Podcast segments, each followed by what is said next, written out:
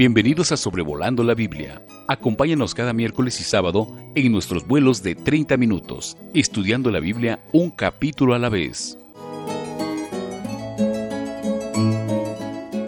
Extendemos este 19 de mayo del 2021 el más cordial y afectuoso saludo a todo nuestro auditorio en Sobrevolando la Biblia. Estamos en el episodio número 71 hoy, considerando el libro de Éxodo capítulo 19. Comenzamos una sección también bastante interesante. Eh, desde Éxodo capítulo 19 hasta el capítulo 40, el final del libro, incluyendo también todo el capítulo, capítulo de Levítico, los capítulos 1 a 27, y los primeros nueve capítulos de números. Estamos en posición fija, no estamos peregrinando por el desierto, eh, acamparemos como si fuera ah, al pie del monte de Sinaí con el pueblo de Israel van a recibir no solamente los diez mandamientos en dos tablas de piedra, numerosos eh, reglamentos e instrucciones divinas también, y lo que va a ser de mucho interés, eh, las instrucciones acerca del tabernáculo y la ejecución de estas instrucciones, así como Dios mandó a Moisés. Entonces vamos a dividir el capítulo eh, muy sencillamente en los versículos 1 y 2 se nos narra la llegada de Israel desde Refidim hasta el Sinaí. Y luego en los versículos 3 a 6 vamos a resaltar el establecimiento del pacto que hace con Dios, que hace Dios con Israel eh, por medio de Moisés. Y finalmente, eh, versículos 9 a versículo 25, vamos a ver cómo se narra de manera muy solemne la asombrosa eh, presencia de Dios sobre el monte, desde el cual Dios va a comunicar su ley a Moisés, que es el capítulo 20. En este capítulo, por si se me pasa mencionarlo, en cada momento parece que Moisés sube y baja el monte tres veces. Eh, recuerde que Moisés es un hombre de unos 80 años de edad bastante ejercicio físico, pero nos ilustra también la necesidad de ejercicio espiritual. Es muy interesante que el sumo sacerdote Aarón, en el día de la expiación, él entraría y saldría del lugar santísimo unas tres, posiblemente cuatro veces. Y los judíos hacen una fascinante comparación entre este monte Sinaí y el diseño del tabernáculo. Fíjese que al pie del monte es donde acampaba el pueblo. Y la primera sección del tabernáculo se llama el atrio. Y esto era donde el pueblo eh, podía estar o por lo menos podía ver lo que sucedía. Pero entonces subimos eh, el monte y hay un área media donde tienen acceso los sacerdotes, que vamos a sugerir son los primogénitos por ahora, porque Leví no ha sido consagrado como no ha sido consagrada como la tribu de donde va a venir el sacerdocio, eh, la descendencia de Aarón. Pero estos sacerdotes y los ancianos del pueblo, ellos suben a la parte media del monte. Y así el lugar santo en el tabernáculo eh, podía ser disfrutado por los sacerdotes en Israel, o sea, la parte media del tabernáculo. Y finalmente Moisés era el único que podía ascender la cumbre y esto nos hace pensar en Aarón, primeramente el sumo sacerdote, que era el único que podía entrar hasta el lugar santísimo. Y Dios descendía sobre la cumbre del monte para comunicarse con Moisés, así como desde el lugar santísimo Dios también eh, se comunicaba con su pueblo.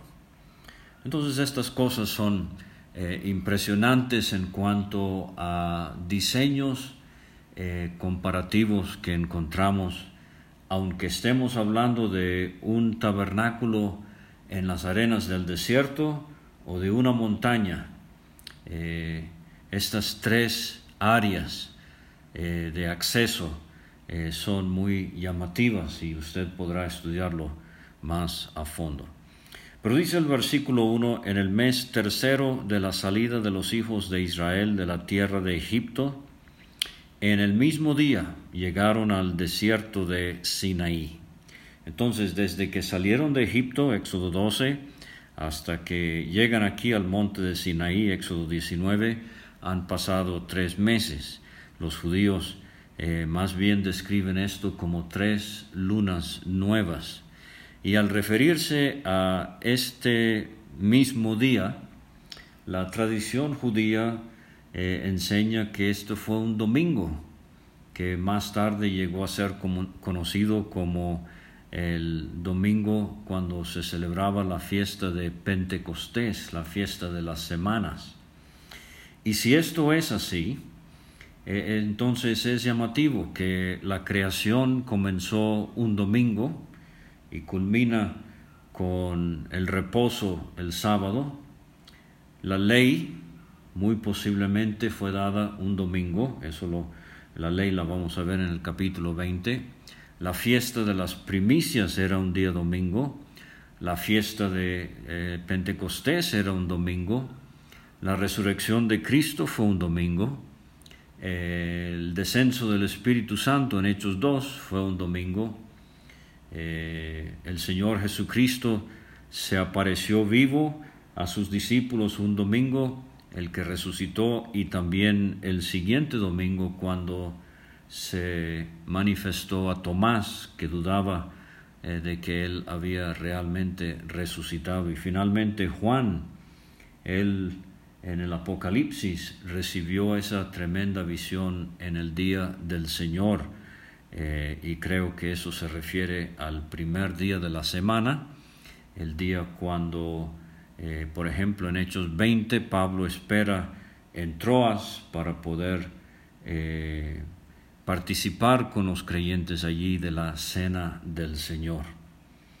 Entonces, eh, en ese día llegaron al desierto de Sinaí, habían salido de Refidim, eso lo vimos en el capítulo 17, eh, y llegaron al desierto de Sinaí y acamparon en el desierto, y acampó allí Israel delante del monte de Dios.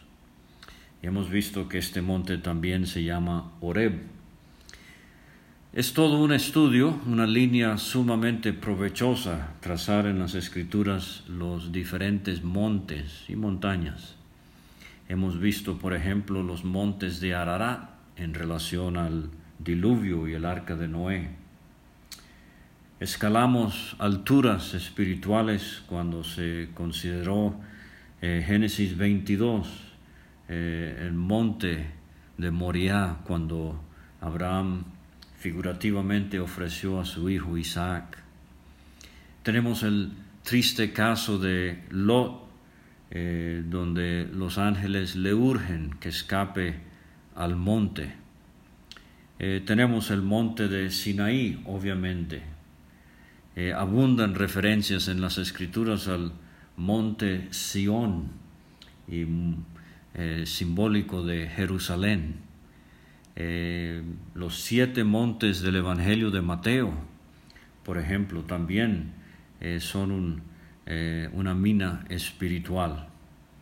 pero ah, usted podrá buscarlos. A mí me emociona mucho que el último monte mencionado en la Biblia, en Apocalipsis 21:10, es donde uno de los siete ángeles que habían derramado las siete plagas invita a Juan a ver la ciudad santa que desciende del cielo, la nueva Jerusalén, y lo hace no desde el desierto, como en el caso de la visión de la ramera, eh, Babilonia la grande, pero para ver la ciudad de Dios, la ciudad celestial, el ángel lleva a Juan a un monte muy grande y muy alto. Entonces le invito a trazar ese tema también en las escrituras. Pero dice el versículo 3, Moisés subió a Dios. Recuerde Sansón y las varias referencias en su vida donde él descendió y donde él bajó. Pero aquí Moisés subió a Dios y Jehová lo llamó desde el monte diciendo, así dirás a la casa de Jacob y anunciarás a los hijos de Israel. Entonces de nuevo tenemos aquí Jacob enfatizándonos el descenso a Egipto, Israel ahora el pueblo que ha salido de Egipto, redimido por sangre, con poder, eh, ya numerando por lo menos, según el historiador Josefo, dos millones de personas. Y tantas veces pensamos en esta dualidad, Jacob y, e Israel, Jacob el suplantador, Israel el príncipe de Dios. Y Moisés subió a Dios y Jehová lo llamó desde el monte diciendo, así dirás a la casa de Jacob y anunciarás a los hijos de Israel, vosotros visteis lo que hice a los egipcios, cómo os tomé sobre las alas de águila y os he traído a mí. Ahora eh, Dios muy escuetamente resume el rescate que Él ha hecho de este pueblo desde Egipto y cómo los ha traído estos tres meses sobre las alas de eh, sobre alas de águilas y os he traído a mí. O sea, no es que fueron al desierto, aunque geográficamente obviamente esto fue lo que sucedió, pero fueron traídos a Dios. Y esto nos hace pensar, por ejemplo, en las palabras de Cristo en cuanto al Evangelio, venid a mí, todos los que estáis trabajados y cargados. Y el escritor de los hebreos, a los hebreos, él dice en el capítulo 13 de su carta en cuanto al afecto, a la devoción de los creyentes, salgamos pues a Él, al Señor Jesucristo. Y Cristo dice también, donde están dos o tres congregados en mi nombre, ahí estoy yo en medio de ellos. Entonces, eh, los trajo a sí mismo. Este era el gran deseo de Dios eh, qué gozo le habrá sido al corazón de Dios traer su pueblo desde las garras de un faraón pagano a, él mismo en el desierto. Pero las alas de águilas, el águila es el rey de los pájaros, así como el león es el rey de la selva. Y la Biblia eh, le presta mucha atención al águila. Por ejemplo, en Jeremías 48, 40, eh, vemos cómo se nota la extensión, la tremenda extensión de las alas del águila. Deuteronomio 32, 4, eh, un versículo eh, muy hermoso nos habla cómo el águila lleva su cría sobre su espalda. Abdías 4, 2, nos habla de las alturas impresionantes, perdón, Abdías 4 nos habla de las alturas impresionantes que puede remontar el águila. El segundo libro de Samuel 2.23, eh, David usó el águila para comparar la, ligereza de Saúl y Jonatán. Y finalmente Deuteronomio 28 y 49 enfatiza las largas distancias que puede volar el águila. Pero eh, hay algo que me anima, me consuela mucho en varias referencias al águila en la Biblia y usted tendrá que buscarlas y notar la diferencia. Aquí eh, Israel está sobre las alas del águila. Pero por ejemplo, vos en Ruth capítulo 12, él le dice a Ruth, eh, animándola que ella ha venido a eh, refugiarse en Israel, pero es bajo las alas de Jehová. Entonces, eh, aprendo esto, que la Biblia a veces nos describe, figurativamente hablando, sobre las alas del águila, cuando Dios nos guía. Y así como aquí, los guió por el desierto desde Egipto hasta el monte de Sinaí. Pero cuando estamos bajo las alas del águila es que Dios también nos guarda. Has venido a refugiarte bajo las alas eh, de Jehová, dice vos. Eh, entonces el versículo 5 dice, ahora pues si diereis oído a mi voz y guardareis mi pacto, vosotros seréis mi especial tesoro sobre todos los pueblos, porque mía es toda la tierra. Aquí tenemos esta palabra hebrea significativa, eh, pacto. Lo vimos en cuanto a el diluvio y cómo Dios estableció con Noé un pacto. Lo vimos también con Abraham en Éxodo 12, eh, 15 y 17 particularmente, y más tarde confirmado a Isaac y a Jacob, eh, el pacto de Dios con Abraham. Ahora, esos dos pactos, el de Dios con Noé y el de Dios con Abraham, eh, fueron pactos incondicionales, en donde Dios promete que Él va a cumplir y no se requiere eh, el cumplimiento de Noé, de Abraham o de sus descendientes. Pero aquí, este pacto es un pacto condicional.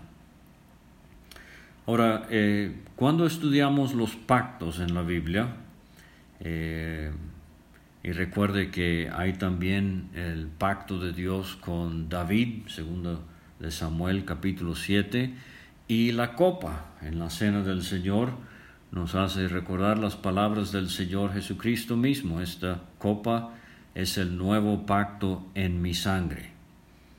Usted y yo eh, disfrutamos espiritualmente hoy los términos del nuevo pacto, aunque esto se va a ver desplegado en plenitud eh, cuando Cristo venga en gloria y ya el pueblo de Israel eh, disfrute las bendiciones del nuevo pacto tan ampliamente descritas en el Antiguo Testamento.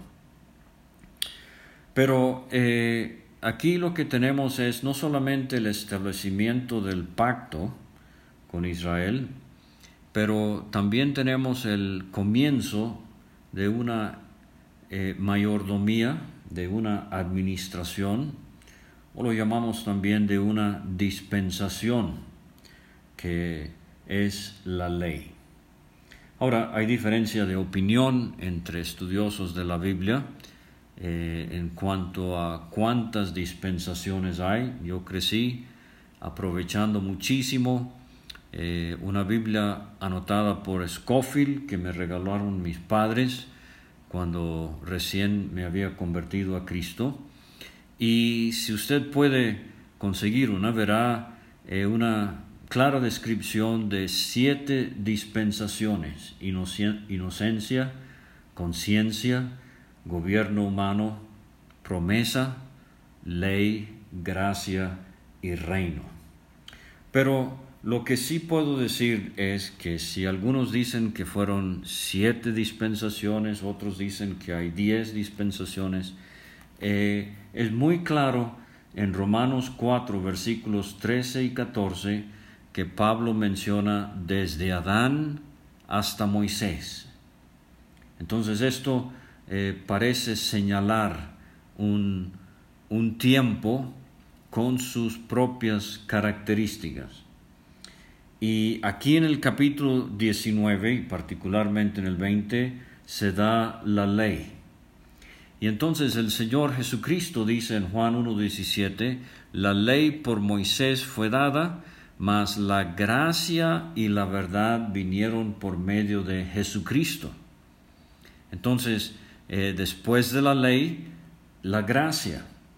Y en Efesios 1.10, por ejemplo, Pablo habla del cumplimiento eh, de la dispensación, del cumplimiento de los tiempos, que creo se refiere al reino milenario de Cristo, descrito en eh, Apocalipsis capítulo 20, por ejemplo, especialmente en relación al tiempo que va a durar los mil años.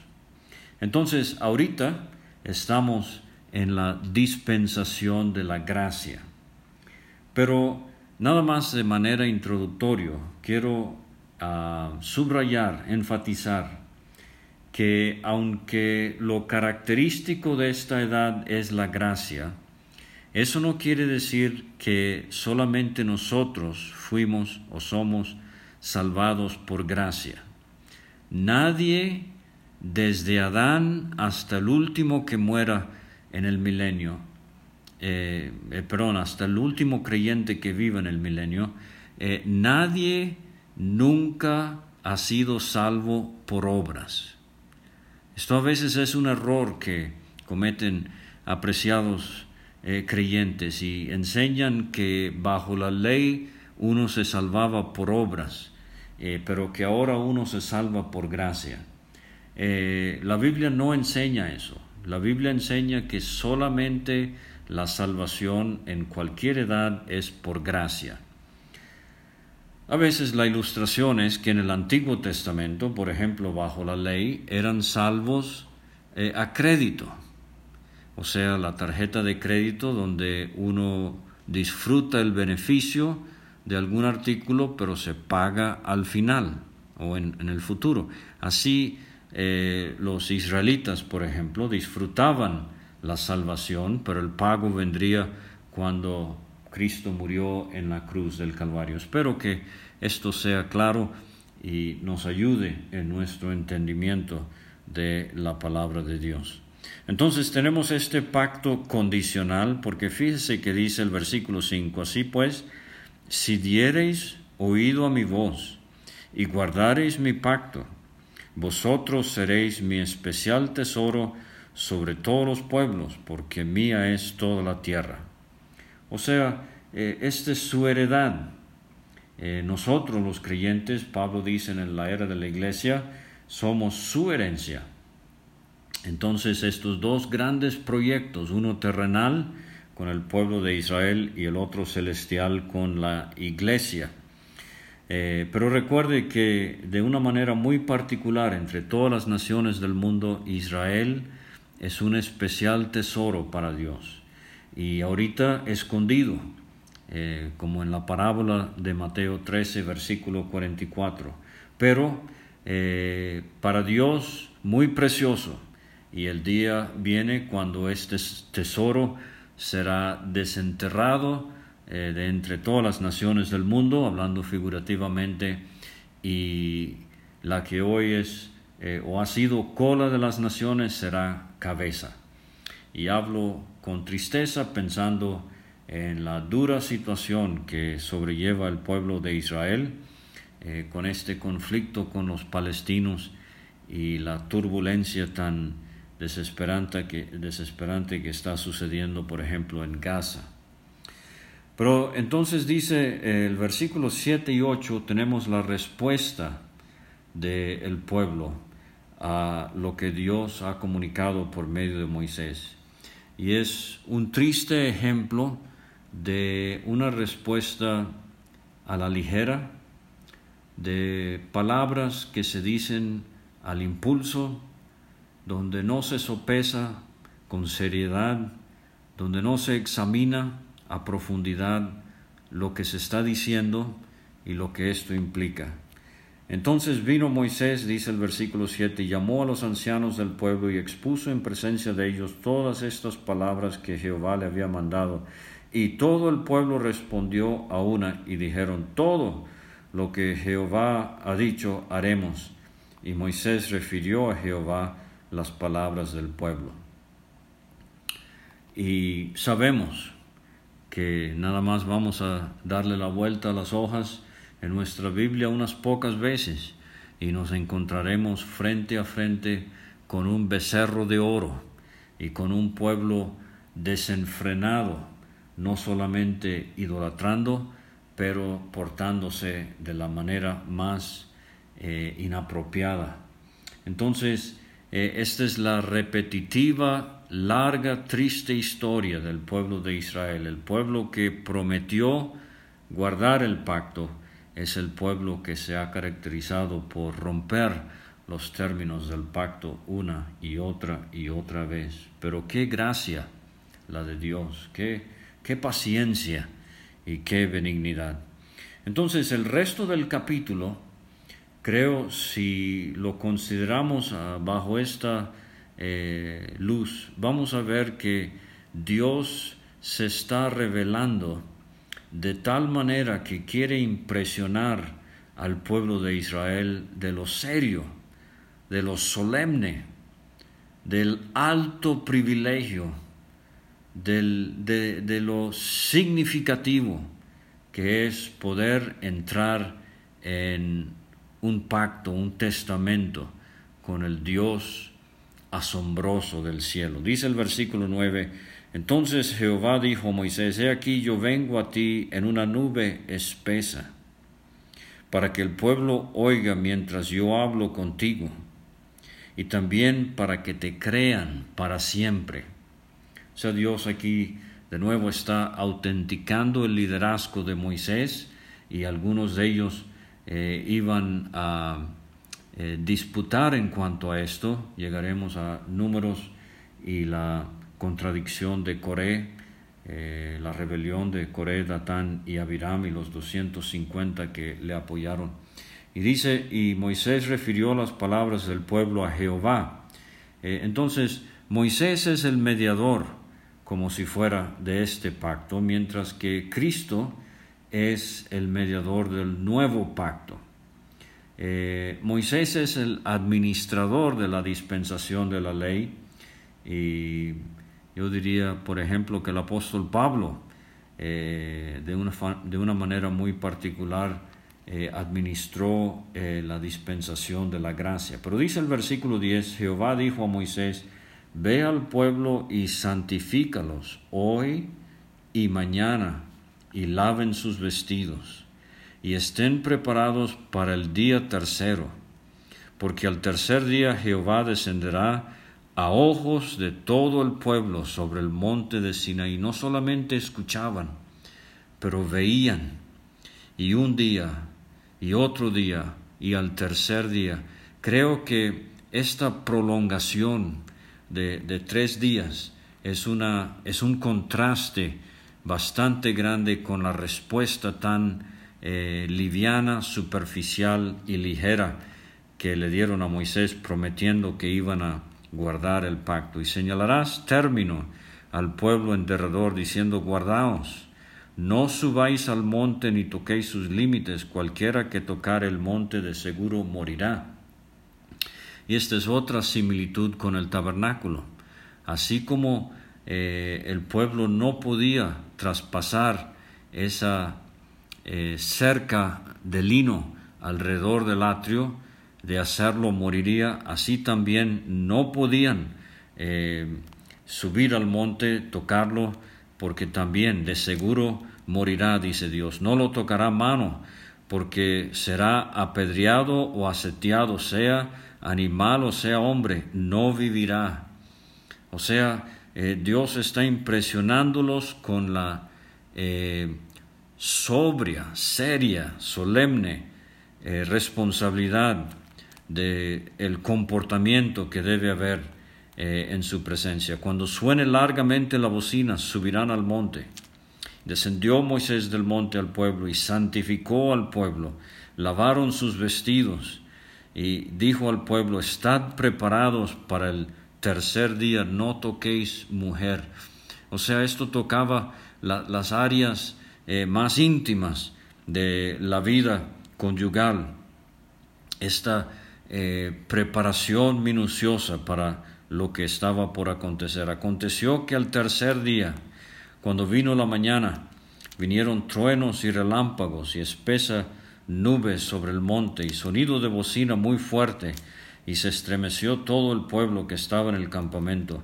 Y Moisés sacó del campamento al pueblo para recibir a Dios, y se detuvieron al pie del monte. Todo el monte Sinaí humeaba, porque Jehová había descendido sobre él en fuego. Recuerde, nuestro Dios es fuego consumidor. Ellos veían estas cosas, nosotros no eh, las vemos físicamente como ellos, pero debemos entenderlas, que es el mismo Dios. Eh, el sonido de la bocina iba aumentando en extremo. Moisés hablaba y Dios le respondía con voz tronante. Y descendió Jehová sobre el monte Sinaí, sobre la cumbre del monte, y llamó Jehová a Moisés a la cumbre del monte, y Moisés subió.